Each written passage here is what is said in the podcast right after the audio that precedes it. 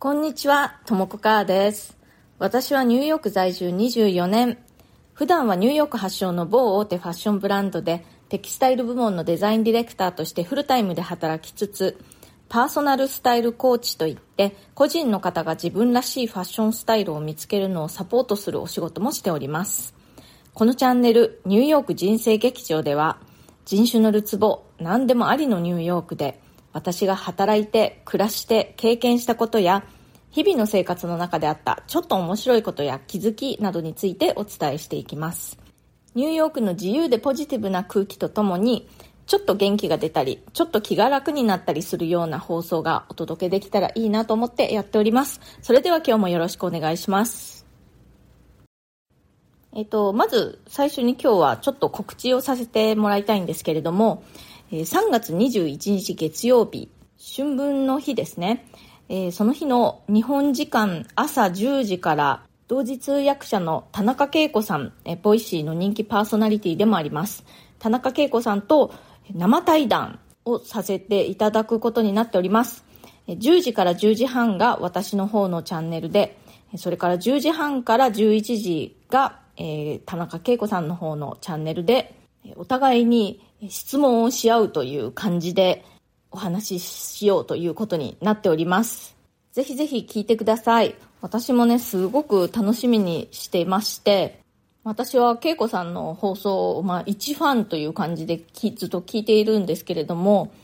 実際にね、こうやってお話しする機会を持たせていただいて、なんだか夢のようです。恵子さんも私も、ま、自分の母国語ではない英語という言語を使って仕事をしているということで、そういったところのコミュニケーションの話だとか、そういう感じのことをざっくばらんにお話しできたらなという感じでおります。ぜひぜひ楽しみにしていてください。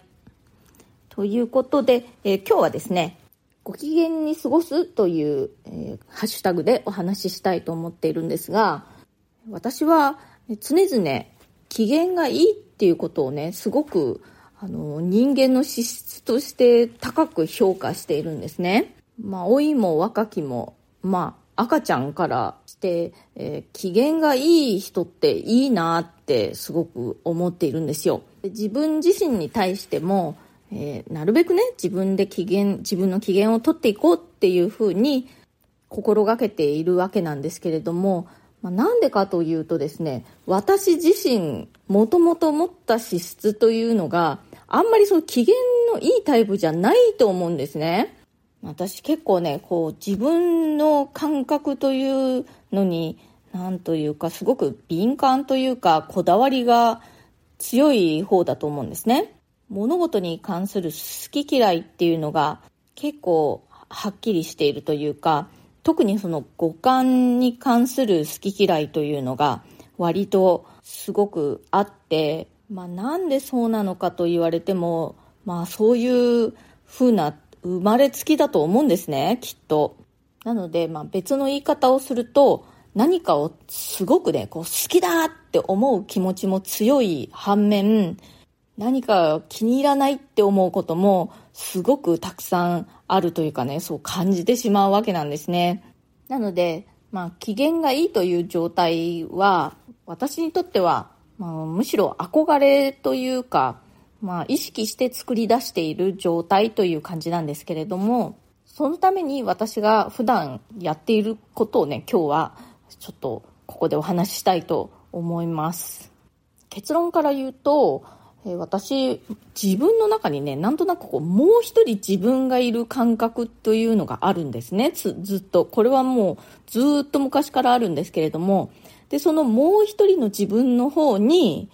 あの自分に対してで、こう、機嫌をとってもらうという感じにしています。でなんとなくで、この本当の自分っていうのは、私の中では、すごく、なんて言うんだろう、子供みたいな感じというのか、なんかよくわからないままに、周りの大人の様子を見てね、一生懸命見よう見まねで頑張っているみたいなのが本当の自分っていうような感覚があってでもう一人の自分というのは、まあ、その子供の私よりかは年上なのかなという感じがあるんですね。でその2人の自分というのがなんとなくいつも自分の中で対話してるような感じがあるんですよで何かね嫌なことがあった時だとか傷つくようなことがあった時というのはその傷ついている自分というのももちろんいるんですけれどもそのもう一人の自分っていうのが今のは嫌だったねっ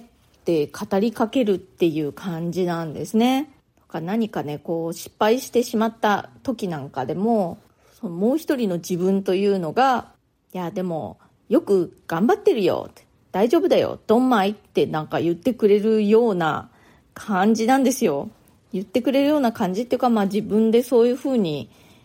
しているっていうかねまあどっちも自分なので私が脳内で勝手にやっていることだと思うんですけれどもそういうなんかね、二人の私っていうのがいるという感覚はずっと長いことあるんですね。で、私結構ね、一人行動が得意なんですよ。その理由も、やっぱり自分の中に二人いるので、その一人なんだけれども、一人じゃないというか、二人でいるような感じっていうのがなんとなくこうあるんですね。この感覚、他にもお持ちの方っていらっしゃいますかね？なんかね、一人でいる時も、まあ一人は一人なんですけれども、なんて言ったらいいのか、私と一緒にいるっていう感じなんですね。で、まあ話を元に戻しますと、まあ何か嫌だなって思うようなことがあった時には、もう一人の自分の方に機嫌を取ってもらっているという感じですね。取ってもらっているっていうよりは、そうだな、まあそっちの自分も自分なので、機嫌を取らせているっていう感じかな。まあそれでもね、親しい友達とか、あとは夫なんかに、今日こんなことがあって、みたいな感じでね、愚痴をこぼしたりして話を聞いてもらうっていうこともありますけれど、まあそっちにはちょっとね、遠慮があるというか、で、やっぱり夫とか、あの、親しい友人とはいえ、まあ他人ですから、そこまでね、その迷惑はかけられないみたいな気持ちがあるんですよ。まあ、その点、自分相手だったら、とことん付き合ってもらえるという利点もあります。まあ、そんな感じで自分の中のもう一人の自分に機嫌を取ってもらったり、慰めてもらったり、励ましてもらったりしているという感じですね。まあ、でも自分がその落ち込んでたりとか機嫌が悪かったりする時にもう一人の自分がねそのめちゃめちゃ元気がいいとか機嫌がいいっていうことはないんですよ。やっぱり何2人いるとはいえ、まあ、所詮はどっちも私なので、まあ、大体その元気がない時はどっちも元気がないんですけれどもそれでもなんとなくこの2人いるという感覚だとそれでもこういやまあ大丈夫だよ。なんとかなるよ。とかね。あ今のは嫌だったね。そんな風に言わなくてもいいのにね。とかそんな感じで声をかけることはできるという感じです。なんかこういう話をしてるとちょっと頭のおかしい人みたいな感じに聞こえるかもしれませんけれどもその人格が分裂しているとかそういう感じではないのであのご安心ください。私と同じように感じている方が本当にいらっしゃるかどうかがすごくね、ちょっと興味あるので、もし、ああ、その感覚わかるっていう方いらっしゃったら、ぜひコメントを送ってください。えー、いただいているコメントをご紹介させていただきたいと思います。ムードは伝染するという回にコメントくださいました。ツーツーさん、恵子さんとの対談楽しみにしています。ということで、ありがとうございます。楽しみにしていてください。私自身が一番楽しみにしています。それから、エリちゃんさん。私も紆余曲折系なので、ともこさんと共通点があって嬉しいです。仕事を一度辞めて、今は学校に通っているのですが、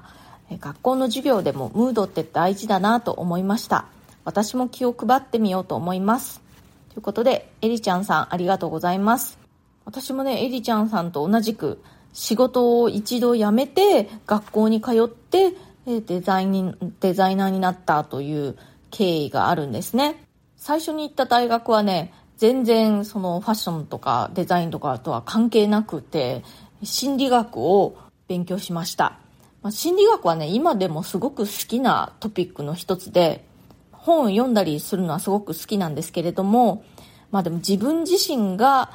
仕事としてやりたいかと考えた時にちょっとそれは違うかなと思ったんですね。まあでも心理学を勉強したことに後悔は全くないですね。うん、勉強してよかったと思っています。まあね、そうやって紆余曲折していると、年齢的にそう紆余曲折なしでね、ストレートにその世界に入った人たちと比べると、やっぱりちょっと出遅れてる感っていうのがあったりして、それで私もちょっと焦っていた時期も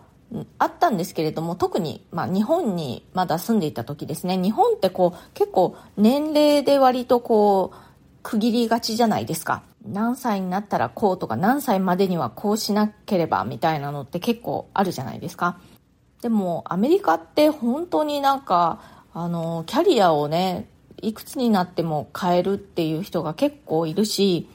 で、仕事を辞めて、本当に30代40代でも学校に行き直してまた別の仕事を始める人っていうのも結構いるんですね。なので年齢に関してはまあ本当に全然何とも思わなくなりましたね。エリちゃんさん今あの学校に通われているということなんですけれども本当学校でもそのムードって大事ですよね。やっぱりそういう人間が集団でいる時というのはそのムードっていうのがやっぱりこうできてきますしそれによっていろんなそのパフォーマンスがね、良くなったり悪くなったりとか、あると思うんですよね。うん。でも本当にね、ムードって伝染するので、例えばそのクラス全体の雰囲気がなんかちょっと暗いなって思う時も、自分からちょっと何かこう、元気な挨拶するとかね、そういうことから少しずつ影響を与えるっていうことはね、できると思うんですよ、本当に。エリちゃんさんが楽しい学校生活を送れるようにお祈りしております。えっとね、それから一つね、質問もいただいているので、そちらにお答えしたいと思います。えちょっと読みますね。ともこさん、こんにちは。質問です。これまで一つの仕事をしてきたのですが、ともこさんでいうパーソナルスタイルのような形でも、並行して違うこと始めてみたいなと思っているのですが、ともこさんはパーソナルスタイルの方を始めるのに、構想から立ち上げまで準備にどのくらいかけられましたか？というご質問をいただいております。えっとね、お名前がちょっとないので、ちょっとわからないんですけれども、えっとですね、えー、私の場合は、パーソナルスタイルコーチって言ってるんですけれども、まあ、いわゆるよくあるですね、パーソナルスタイリングっていうのはとはちょっと違う感じなんですね。何が違うかというと、私がクライアントの方にスタイリングをして差し上げるっていうよりも、それぞれの方が自分で自分をスタイリングできるようになってもらうっていうのがゴールなんですね。まあ、それはいいとしまして、えー、それですね、そのお仕事、まあ、自然発生的に本当に始まったんですね。本当に最初は周りのお友達の相談に乗るっていうところから始まって、で、そこからちょっと口コミで、お友達のお友達みたいな感じに広がっていったっていうところがあって、で、そのあたりから、じゃあこれね、全然知らない方にも、この同じようなサービス提供できるんじゃないかなということで、まあ、ビジネスとしてやってみようかなという感じになったんですけれども、だから構想から立ち上げまでっていう感じがね、あんまりないんですけれども、まあ、これ、全然見知らぬ人にも、この、これをサービスとして、お金をいただいて提供しようかなって決めてからは、まあ、ウェブサイトを作ろうと思ってですね。で、そのウェブサイトを作るのに、なんだかんだで3ヶ月ぐらいはかかったかもしれません。で私はまあ、未だにですけれども、フルタイムでデザイナーとして会社で働いているというのもあって、そのパーソナルスタイルコーチ業の方には、そんなには時間をかけられないという状況なんですね。なので、基本的には今も口コミがメインですし、時間ができた時には、セッションできますよっていう感じでね、告知をかけたりすることもあるんですけれども、本当に少しずつやっているという感じです。本当にそっちの方もね、もっとたくさんやりたいという気持ちはすごくあるんですけれどもね、やっぱりやっててね、すごくね、楽しいし、やりがいがあるんですよね。非常に喜んでいただけるので、まあでもね、そのデザイナーとしての仕事の方は、そっちの方で、まあまたね、すごく時間が取られてしまうので、その二つの両立というのがなかなかね、チャレンジングというか、私自身の課題でもあります。まあこんな感じの回答なんですけれども、何か参考になりましたでしょうか？このご質問くださった方も、今やっているお仕事と並行して、スタイリングのお仕事始めたいということでね、やっぱり、やっぱり二つのお仕事なり、二つの活動を並行してやるっていうのはなかなかこう、時間配分とかね、エネルギー配分というのが肝になってくるというかね、まあそこをクリアしないといけないっていう感じですよね。うん、あの頑張ってください。はい、今日は、えー、ご機嫌に過ごすというハッシュタグでお話ししました。私の中にもう一人私がいて、そっちの私の方に機嫌を取ってもらうようにしているという話をしたんですけれども、何か参考になったり、共感していただけたら幸いです。今日の放送が気に入ってくださったら、それから私の話をまた聞いてみてもいいなと思ってくださいましたら、ぜひチャンネルのフォローをよろしくお願いします。そうすると、私が更新した時に通知がアプリの方で出ますので、お聞き逃しがないかと思います。それから、えっ、ー、と、質問やリクエスト、相談なども受け付けていますので、コメント欄からでも OK ですし、または私のプロフィールのところに質問できるウェブのリンクというのを貼っていますので、そちらから送ってくださっても大丈夫です。匿名でも OK ですよ。ニューヨークのことやファッションのこと、キャリアのこと、キャリアチェンジのこと、海外で働くこと、海外で暮らすこと、それ以外でも何でも私に何か聞いてみたいなと思うことありましたら、ぜひお気軽に送ってください。お返事はこの放送の中で随時していきます。今日も最後まで聞いてくださってありがとうございました。えー、最後にもう一度告知。